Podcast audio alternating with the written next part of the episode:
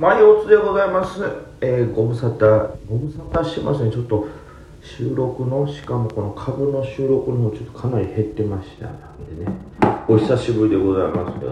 まあでもそのヤンキーもなくすでしょ、この試合。たまらんね、これね。うん、特にマザーズが爆死ですよ。これ1000割れるんじゃないかと。これいつぶりですっけね。ちょっと前というか、まあそれなりに前に、えー、マザーズが1000割れる。ああ、ああ、せ1000割れる。あ、おー、リバッターみたいな頃がありましたけどね。あれは確か今年の7月ですか ?7 月中か、8月かな ?8 月ですね。今年の8月に一瞬線割ったけど、リバッターみたいな感じだったかな。うん、でもこの今までに比べて、この線の方に下がっていく角度がえぐいですしまあ週足なんかで見たらねもうずっといわゆるダブルトップを連発して下を掘っていってる。これさすがに割れそうな気がするね。嫌ですね。まあこんな状況だとね僕昨日まああれですよそのちょっとあの何ですか？夜間にねダウがちょっと元気ないのもあって、えー金曜日の夜や夜ですかね。で、えーまた結構掘ったんですね。でちょいとリバで戻った、えー土日になったっていう感じだったんですけどまあ正直まだまだねあのボラティリティというんですかね。もうすごい上下幅がでかいですからこういう時ってもういつガーンって急落が来るかわからんですしそもそもボラが高い時ってこう安心してね買ったりできないですから個別もね空気が悪かったりするんですよね。まあそんなこともあるから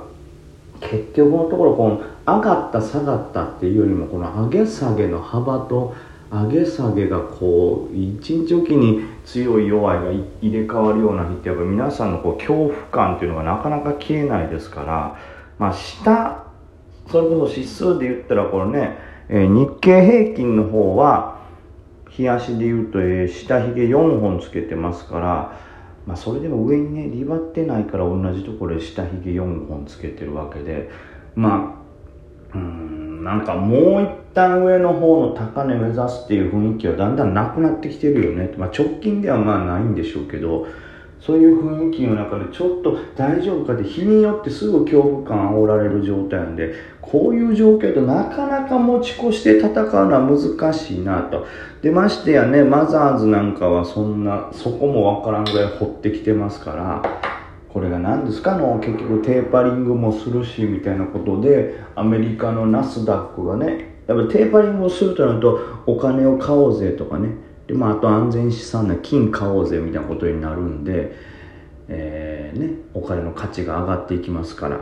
すらなくなってする量を減らしてそうなるとこう株の方は下がって金の言ったらね現金を買おうぜっていう動きになるからみたいなね話があってそうなると真っ先にこう売られるのはこのまあ新興小型系それ系はもう特にね未来を見越して入ってる資金が多いですからすぐ抜けちゃうみたいなんでまあマザーズが弱い弱いですから特にマザーズ系の持ち越しはかなりハードですね。正直ねめちゃくちゃびっくりしてるんですよね。あのちょっと前決算期やったじゃないですか。で決算期で今回の決算から私また新しい戦略でいきますよと。前はあの一番今年の年初のね決算期はそれなりに良かったんですけどその次とまあ1個前回ですねはあんまり良くなかったんですよね。いわゆる、えー上がってなくて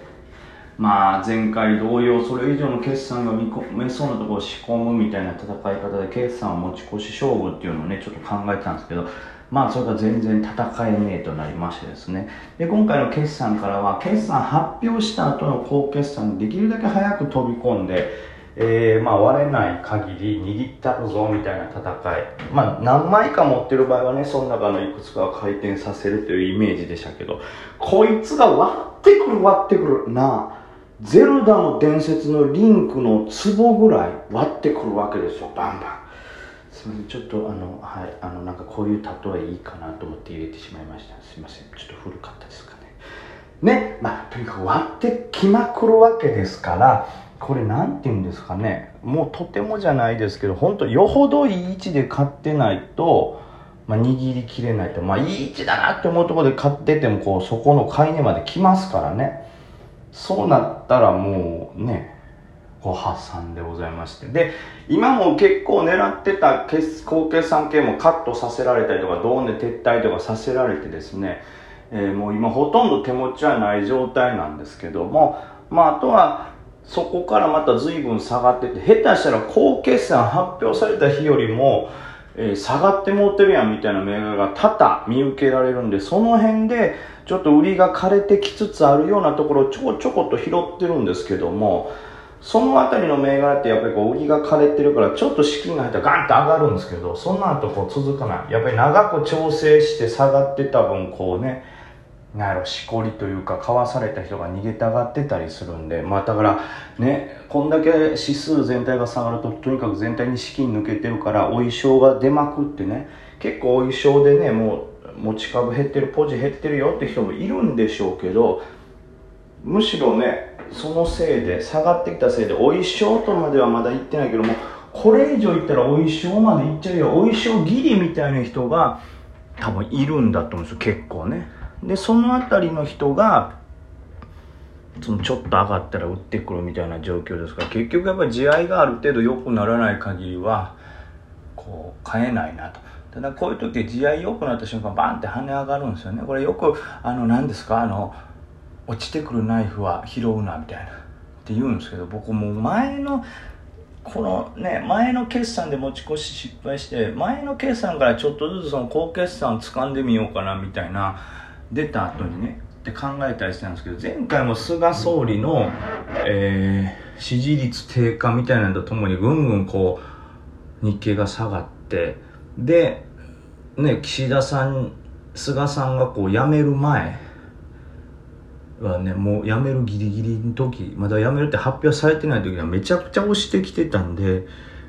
ただその後菅さん辞めるって発表した瞬間連続でバンバンって日経上がっていったんですよね。あの時のこの上げというか資金の戻りのスピードめちゃくちゃ速かったんでこのねラジオでも言いましたけど買い直すってなったら即買い直して全力で入らないとまあ取れないとなかなか。でその後ねまた不安定な状況になってきたりもするからこういいタイミング早いタイミング買いのタイミングがいいという時点でかなりこうリスクを減らせるわけなんでだからねこううん本当はねなんかその言うように落ちてくるナイフは拾うなみたいな落ちてるナイフ？落ちてきているかな？みたいな言いますけどこれも本当ギリギリで見極めて落ちきったら結構落ちてきたナイフが一回地面にカランと落ちた瞬間ナイフ上にブンって上がってくるんですよね。でこの落ちた瞬間というか落ちてきて用意せずに上から覗き込んだら顔面にナイフぶっ刺さりますからあのそれをうまく避けるにはこうこう体ごと全身でぶつからずちょっと手だけ伸ばしてちょっと触るぐらいにちょっと指先ちょっと切ったぐらいの小怪我というかちっちゃい怪我で耐えつつ大きい上昇の時にはグッて掴めるようにやっぱしないとそうでもしないとバーンって例えば今の試合とかってこう底根っぽい指数でいう底根っぽい下髭のところで上下してますからあリバったと思ってかそれを確認してから入ると翌日下げてしまってこれ連続で食らうみたいなね、まあ、それも大きい目で見たらまだ落ちてる途中から触るなみたいな。いやでもよでも下髭4本もつけたらカランカランカランって落ちきってると思うやんね。だそういうこともあるからあのー、もう、まあ、指数はちょっと置いといたとして個別銘柄に関してもこいつ